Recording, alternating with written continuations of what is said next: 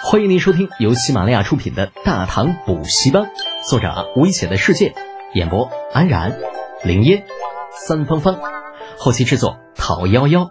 感谢订阅。第四百三十一集，阳春三月，想法很不错，很屈文泰。历史上这家伙就是因为熟手两端，最后被侯君集给吓死的。不过这次的情况比历史中那次要好上一些。那至少他的计划还没有开始执行，还有挽回的余地。至于薛仁贵送来的那些个镜子，老实说，徐文泰还真的没有看在眼里。之所以一味跟那些个臣子抢夺，主要还是为了给大唐留下一个好印象，为自己争取更多的利益。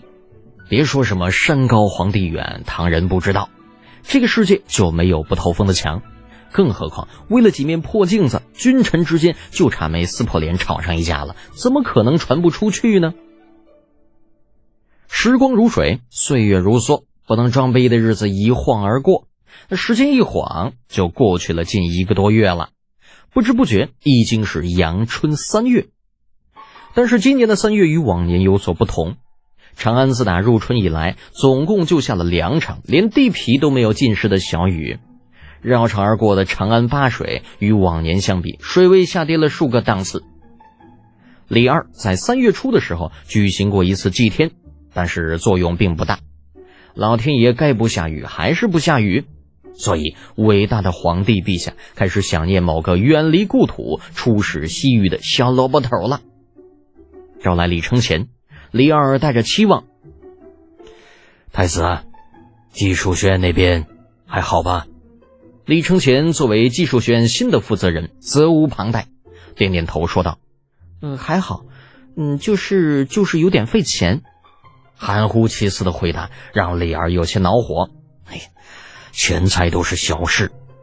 这问你，月余之前，袁天罡他们便在搞的那个什么能飞天的球，现在怎么样了？”呃，李承乾挠挠头，露出不好意思的表情。“怎么？”可是有什么问题吗？热气球这东西，他可是盼了好些个日子了，就等着造出来的那天。热气球升空，昭示天下，大唐得神仙眷顾，镇压那些个四处造谣大唐穷兵黩武、引起天谴之人。李承乾被老头子盯得没有办法，只好实话实说道：“呃，父皇，热气球造是造好了，三天前还试验过一次。”话说了一半。李承乾又停住了，吞吞吐吐的样子，急得李二火上房，瞪着眼道：“到底怎么回事啊？从实讲来。”李承乾在老头子追问下，苦恼的说道：“呃，父皇，热气球造是造好了，可问题是不好控制，升起来容易，降下来难。试验那天，老袁特地弄了一头两百多斤的猪上去，结果飞到一半掉下来了。父皇，您是没有看到那场面，老惨了。”那猪摔得跟冻梨似的，猪与冻梨，李二努力了好长时间，也没有办法将这两种完全不同的东西联系到一起，无奈放弃道：“嗯，既然没有成功，那就继续研究吧。另外，关于这次大旱，技术学院有什么好办法没有啊？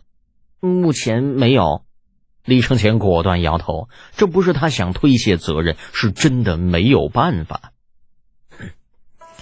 既然如此，给李德俭捎个信儿吧，问问他，看他有没有什么好的办法。啊，找他？他能有什么办法呀？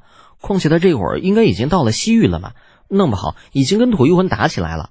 让你去你就去，哪来那么多问题啊？诺，儿臣遵旨啊。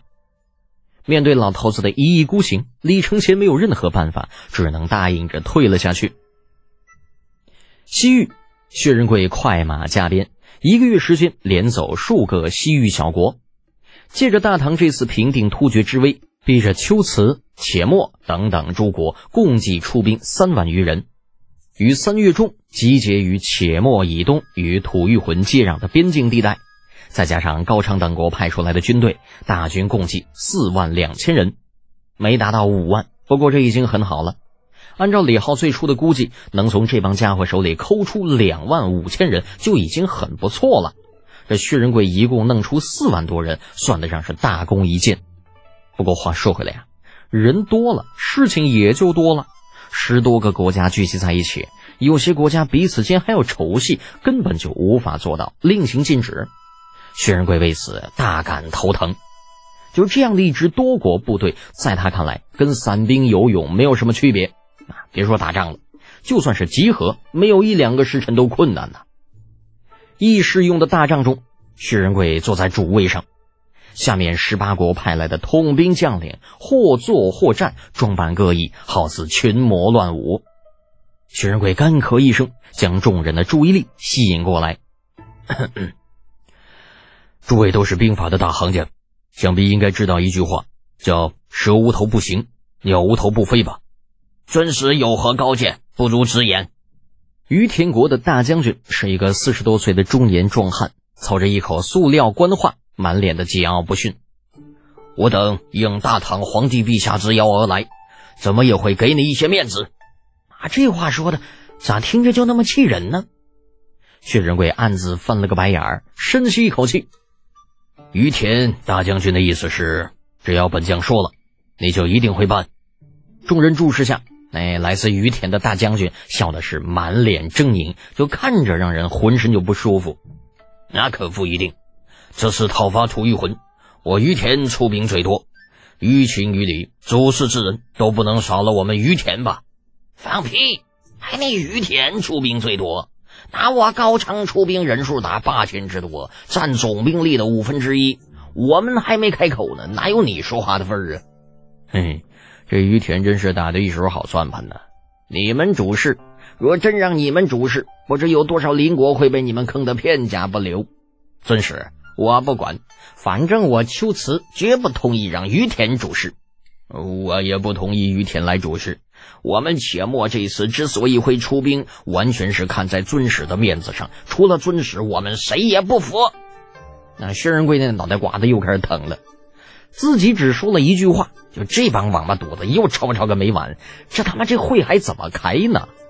照此下去，别说半月之内形成战斗力，半年估计都是不可能的。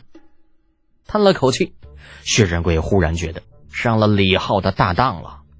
自己一个武夫，那为啥非要玩什么以德服人呢？顺我者昌，逆我者亡，他不好吗？一顿拳脚打下去，以力服人，他不香吗？心动不如行动，薛仁贵越想越觉着有道理，郁闷的表情开始变得坚毅起来。轰的一声，一拍桌子：“够了！都彼此不服是吧？那好办，大家都是行武之人，啥也不用唠，拳头见真章。”于田的大将军立刻表示赞同：“我同意。不过准死啊，有些事情咱们必须提前说好了。”比斗之下，刀剑无眼。若是让尊使有什么损伤，还望不要放在心上。而且，如果我于田若是赢了，尊使这主位，若你能赢，由你当主事之人便是。哎呀，尊使不可呀！见薛仁贵如此草率，几个跟于田有仇的小国不干了，纷纷出言道：“我们可都是看在您的面子上才来的。若是您把这位置让出来，我等不服。”啊！那我看你们是觉得尊使年少好气吧？真是的，一个个几十岁的人了，还不如一个孩子有魄力。于田的大将军二的不行，语气当中没有丝毫对薛仁贵的敬意。薛仁贵心中憋闷，早在大军汇集之日，他就看那于田的大将军不怎么顺眼。此人眼高于顶不说，对大唐也没有丝毫的敬意。一来到集合地，便开始大放厥词。说他是来帮忙的，倒不如说他是来捣乱的。难道这就是传说中的猪队友吗？又或者，这货干脆就是吐谷浑派来的奸细？表面上看是来讨伐吐谷浑，但实际上就是想破坏这次行动。那薛仁贵越想越觉着有道理，连带着看那于田大将军的目光也是充满了冷意。啊，你牛批是吧？没把老子看在眼里是吧？既然这样，那就别怪老子下手无情。本集播讲完毕，安然感谢您的支持。